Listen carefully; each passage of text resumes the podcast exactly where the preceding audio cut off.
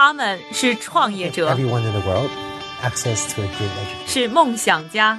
As an entrepreneur, hustle matters. 是行业先锋的代言人。Before we can quit, we each have to give it a hundred percent. 他们因为勤奋，通过智慧和激情，从平凡里走出不一样的人生。我是一加，这里是创业美国，带你了解美国前沿创业者成功背后的故事。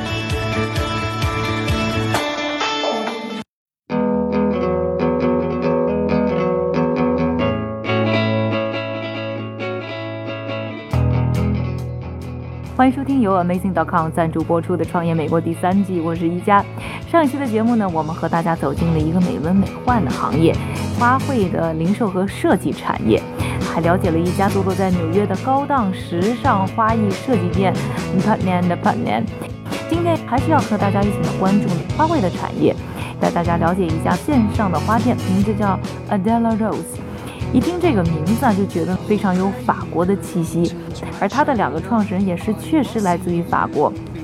说到他们的故事呢，非常的有意思。出身既不是来自于设计产业，也是跟花完全没有瓜葛，而是来到美国啊，投身于金融圈。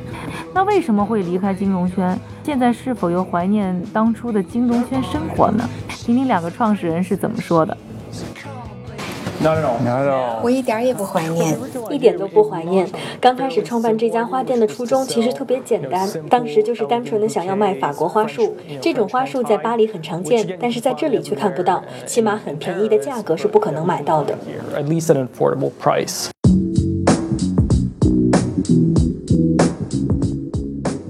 这两位呢，就是互联网花店 Adela Rose 的创始人 Olivia 和 Louis。他们两个在创办花店之前呢，就是同事，在一个法国银行的纽约部工作。在二零一一年的时候啊，因为厌倦了金融圈的生活，Olivia 呢就有了创办一家互联网花店的想法。当时呢，就说服了自己的同事 Louis 一起来加入。对于他们来说啊，从华尔街进入花店，绝对是一场大的事业转型。一开始辞去银行的工作，这个决定非常不容易。但是到了2008年，遇上了经济危机，金融行业带来了很多改变，所以在2012年我做了这个决定。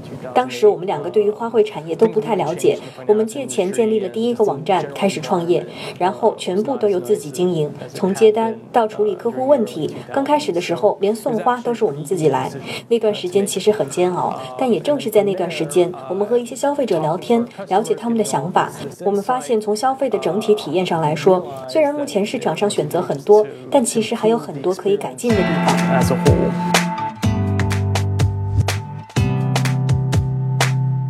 Olivia 和 Louis 开花店的初衷非常的简单，就是想能够在纽约街头呢也能买到在巴黎、在法国买到的花卉。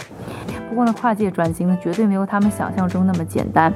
第一个问题呢，就是两个人都没有插花的经验，只能去聘请和请教呢专业的花卉设计师。但是呢，这没有难倒他们，两个人的团队呢已经逐渐扩展到今天二十多人的局面。So we're not for designers. We Luisa we we 我们会告诉设计师我们想要的花束风格，呈现出的产品应该是什么样的。但是我们自己并非花卉设计师，所以会有专业人员帮我们打理。我很高兴，现在我们的注意力可以全部转移到产品开发和公司的运营上了。因为在这个领域，好看的花艺还远远不够。在美国，过去的二十年里，有四个主要花卉公司在相互竞争，同时我们还在跟纽约本地的花艺设计师竞争。全美国有三百多万个花卉设计师，所以竞争非常激烈。It's very competitive.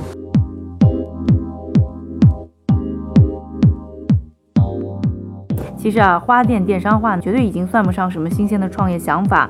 在淘宝上，我想大家也看过各种各样卖花的店铺，还有啊，像野兽盘这样专业的线上卖花平台抢生意。在美国啊，线上花店更是已经发展的非常的成熟，其中的佼佼者呢，就要算 Flowers.com。这个家族企业啊，已经经过了几十年的打拼，现在啊是世界上销售量最大的线上花店。而 Olivia 和 Louis 呢，面对如此竞争的局面，他们想从订花体验上下功夫，打造出线上订花到线下拿花的完美消费体验。the presentation of bouquet. All our bouquets are delivered in our gift box, uh, which makes it a special, uh, special experience. 花的包装来说，我们送出去的每一束花都在一个礼盒里，这个体验本身就很特别，因为很多收到花的人可能看到盒子还不知道自己会拿到什么东西。另外，我们现在也开始对每一束寄出去的花拍照，并且把它寄送给订花的人，这样他们就能看到最终花是个什么样子。我们还做了改善的一点就是，我们让订花的人在结账过程中可以上传照片，我们负责打印照片，这样照片就会跟盒子一起送到接收的人手里。此外，我们还可以根据花配送录制的视频，尽可能灵活地开发各种传递业务，是区别于别的线上花店的第一要务。还有，我觉得我们做的很特别的一件事，是从质量到花的布置都很突出。我们只用最好的花。包装方面，很多网上送花业务只是把花放在盒子里，没有任何一种设计，只是一些松散的花放在一个盒子里面。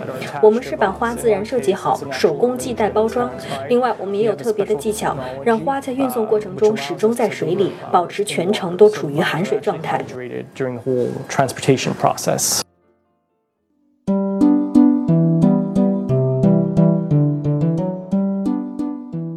Olivia 和 Louis 开花店的初衷呢，就是希望普通人都能够通过他们的花店，更好的装点自己的生活。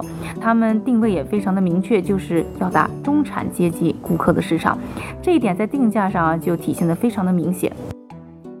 If you look at the various players on the market, we're 现在的花卉市场当中，我们不算是最便宜的，但也绝对不是最贵的。我们把价格定位在最高质量，但是多数人能够负担的一个区间内。我觉得这样就能够吸引大众消费者。所以在早期，我就发现我们的生意已经开始做得越来越好了。一开始我们只在曼哈顿运送，六个月以后，由于发展的太好，我们就首先扩展到了纽约其他几个行政区，后来覆盖到了纽约州，现在已经扩展到了美国整个东北部地区。Then basically to uh, to all of the Northeast.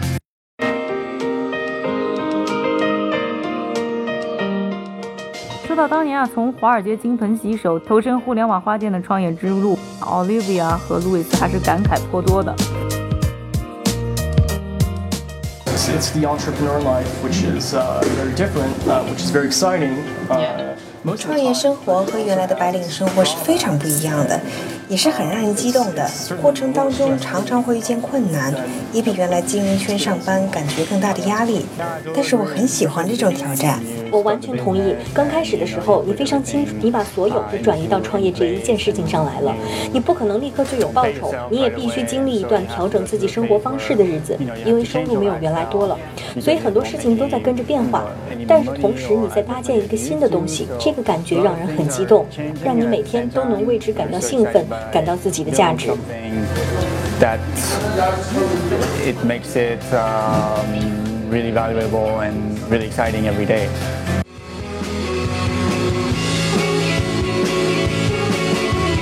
想要更直观的了解呢他们的花店业务呢，欢迎在腾讯、优酷、财新以及网易平台上搜索“创业美国”，观看我们的视频节目。